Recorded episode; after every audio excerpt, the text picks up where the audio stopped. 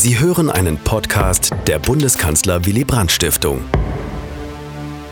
Der Frieden ist nicht alles, aber alles ist ohne den Frieden nichts. Das ist ein bekanntes Zitat von Willy Brandt. Das 20. Jahrhundert, sein Jahrhundert, war nicht von Frieden geprägt, sondern von Konflikten, zwei Weltkriegen und einem Kalten Krieg. In der Reihe 10 Minuten Frieden blicken wir auf die Momente, in denen der Frieden und die Versöhnung im Mittelpunkt standen. Wir sprechen mit Historikerinnen und Historikern über Verträge, Gesten und Entscheidungen, die die Welt veränderten. Großdemonstrationen, Zukunftsangst und Umweltthemen. Wir sprechen heute nicht über Fridays for Future, sondern über die Friedensbewegung der frühen 80er Jahre. Die nukleare Bedrohung ist für die Menschen in Deutschland so konkret geworden, dass sie zu Hunderttausenden auf die Straße gehen. In Bonn sind es 1983 über eine halbe Million Demonstranten, unter ihnen auch Willy Brandt mit einem Appell an die Kohl-Regierung, auf weitere Massenvernichtungswaffen in Europa zu verzichten. Meine Kollegin, die Historikerin Christina Meyer, spricht heute über die Friedensbewegung. Christina, du hast das Wort. Ich spreche heute mit der Historikerin Claudia Kemper. Sie ist wissenschaftliche Mitarbeiterin der Forschungsstelle für Zeitgeschichte in Hamburg und zugleich Privatdozentin an der Universität der Hansestadt. Die historische Friedens- und Konfliktforschung ist einer ihrer Forschungsschwerpunkte. Frau Kemper, Bonner Hofgarten, 22. Oktober 1983. Dort fand die bis heute wohl größte Demonstration in der Geschichte der Bundesrepublik statt. Allein in Bonn versammelte sich bis zu einer halben Million Menschen. Im gesamten Bundesgebiet beteiligten sich rund 1,3 Millionen Menschen am Protest. Diese neue Friedensbewegung war seit etwa 1979 zu einer Massenbewegung angewachsen. Mehrere Großdemonstrationen hatte es bereits in den Jahren zuvor gegeben. Was war der Auslöser für diese Protestbewegung der frühen 80er Jahre und was waren die Anliegen dieser neuen Friedensbewegung? Ähm, als es 1983 diese berühmte, ähm, bis heute zu ja in den Bildern sehr verankerte Großdemonstration im Bonner Hofgarten gab, da war das tatsächlich der sichtbare Höhepunkt äh, einer sehr, sehr breiten Friedensbewegung. Zu einer Massenbewegung ist diese Friedensbewegung tatsächlich erst kurz zuvor, so war 1981 geworden, obwohl ja schon seit 1979 ähm, die, der Beschluss es demnächst in den nächsten Jahren neue nukleare Mittelstreckenraketen in Europa und auch in der Bundesrepublik geben sollte, ähm, auf dem Tisch lag. Und das war eben auch das Anliegen dieser Friedensbewegung, ähm, dieser ähm, Demonstration, die verhindern wollten, ganz konkret, dass der NATO-Doppelbeschluss, der 1979 im Dezember gefasst worden ist, ähm, durchgeführt werden sollte. Vor allen Dingen der Teil, ähm, dass eben in Westeuropa, in verschiedenen Staaten äh, neue nukleare Mittelstreckenraketen stationiert werden sollten. Das war von der NATO eine Antwort auf die Modernisierung der nuklearen äh, ähm, Streitkräfte im Westteil der Sowjetunion einige Jahre zuvor. Und ähm, um Druck aufzubauen und um die Sowjetunion an den Verhandlungstisch zu bringen, hatte die NATO beschlossen, damit zu drohen, dass sie eben diese ähm, ihre eigenen Mittelstreckenraketen auch erneuert ähm, und forciert. Ähm, und das war eben von 1979 bis 1983 das Riesenthema in der Bundesrepublik, weil 1983, ähm, als dann die Verhandlungen endgültig gescheitert galt, der Sowjetunion ähm, dann der Bundestag beschließen musste, dass nun tatsächlich äh, Pershings und Cruise Missiles in äh, verschiedenen Orten der Bundesrepublik stationiert werden dürfen. Dazu musste der Bundestag ähm, sein ähm, Okay geben. Und dagegen ging die Friedensbewegung sehr konkret auf die Straße, diesen Bundestagsbeschluss zu verhindern im Herbst 1983. Und was waren das für Menschen, die sich in dieser Zeit für den Frieden und gegen die Aufrüstung engagierten? Also man kann diese, diese Massenbewegung und diese sehr heterogene und auch sehr breite ähm, Zustimmung zu diesem Protest, glaube ich, nur verstehen, wenn man sich die zehn Jahre zuvor anguckt. Also all das, was schon seit Anfang der 70er Jahre in der Bundesrepublik abgegangen ist. Und ein wichtiger Punkt ist, sind da die neuen sozialen Bewegungen, die sich eben in den 70er Jahren schon gebildet haben.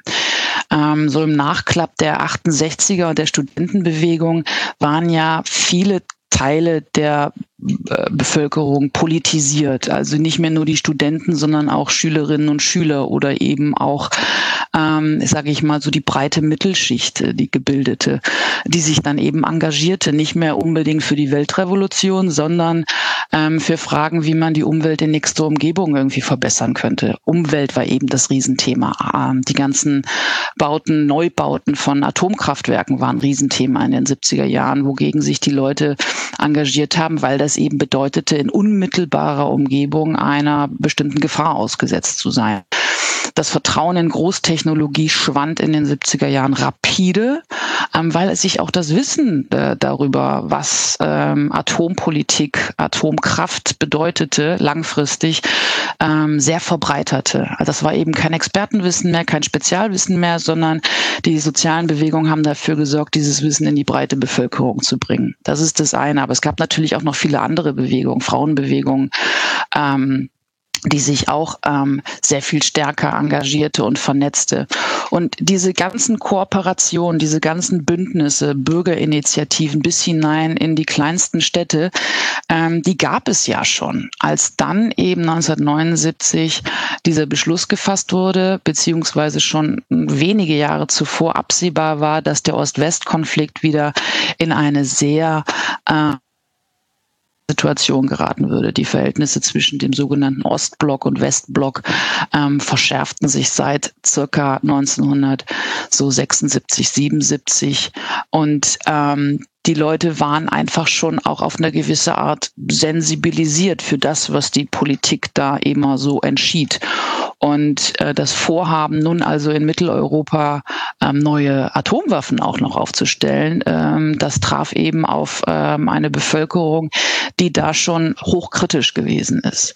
Und man darf nicht vergessen, ähm, dass ähm, auch seit Ende der 70er Jahre ähm, insgesamt die Stimmung im Land ziemlich, ich sag's mal zugespitzt, mies war. Also einmal gab es diesen großen Konflikt zwischen ähm, der Regierung und ähm, weiten Teilen der Bevölkerung in Sachen Linksradikalismus, äh, Linksextremismus, Stichwort äh, Bader-Meinhof-Gruppe äh, und äh, Verfolgung des äh, Linksterrorismus.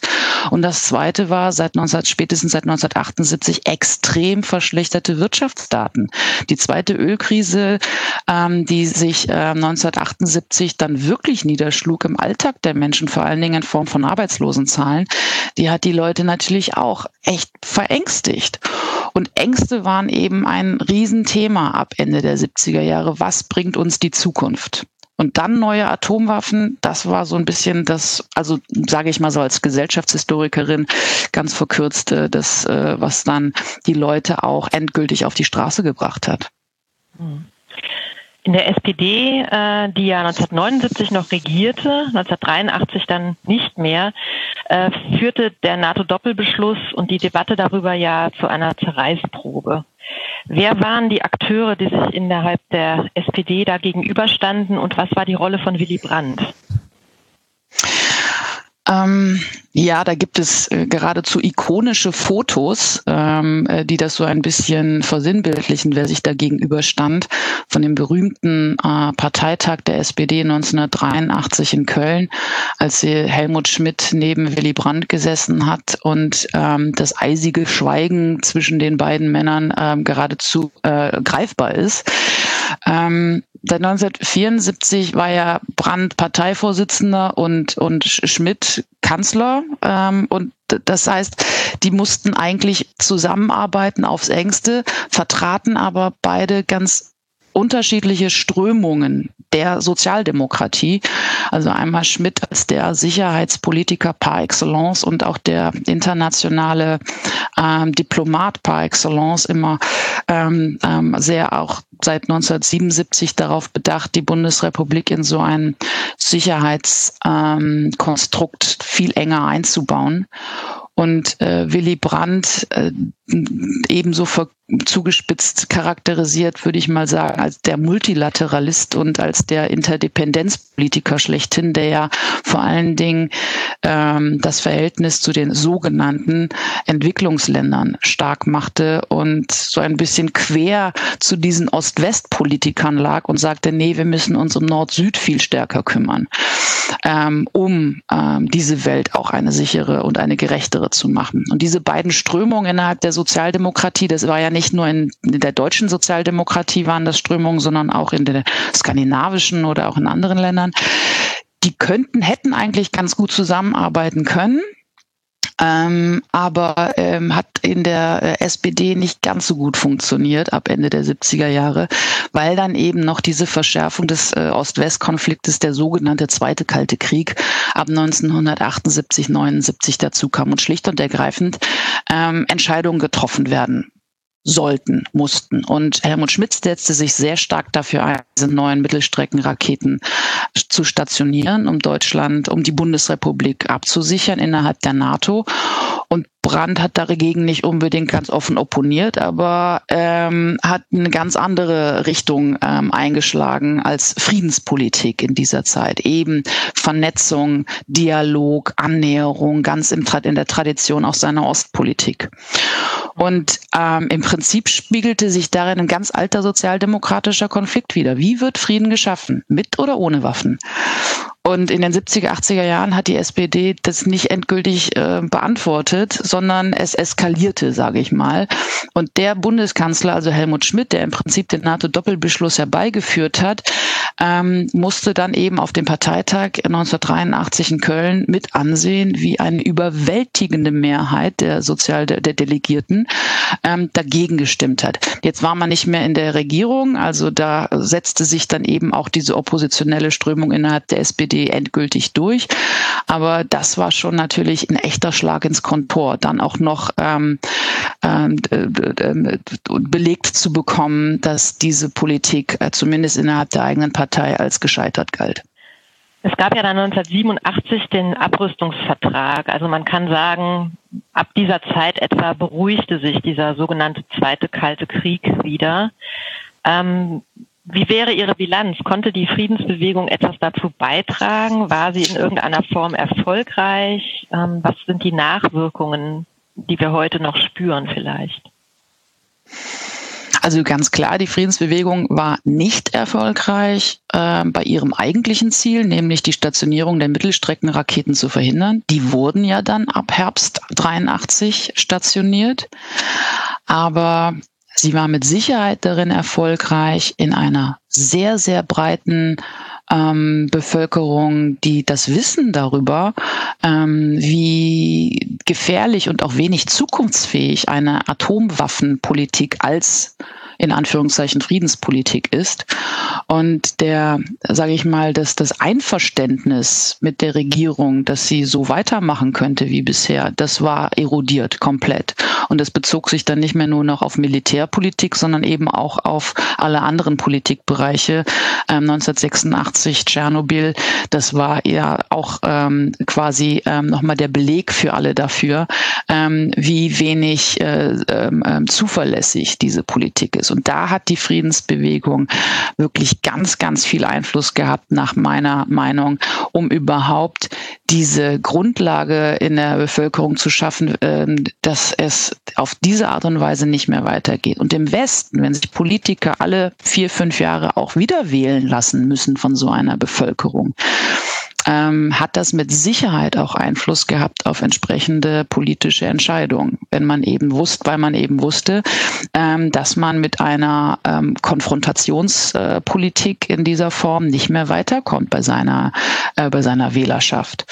Und ähm, deswegen würde ich als Gesellschaftshistorikerin auch sagen, hat der INF-Vertrag nicht, ist das eben nicht nur das Produkt von Reagan und Gorbatschow, sondern auch ähm, von ähm, der Friedensbewegung und dann eben auch der Wählerschaft.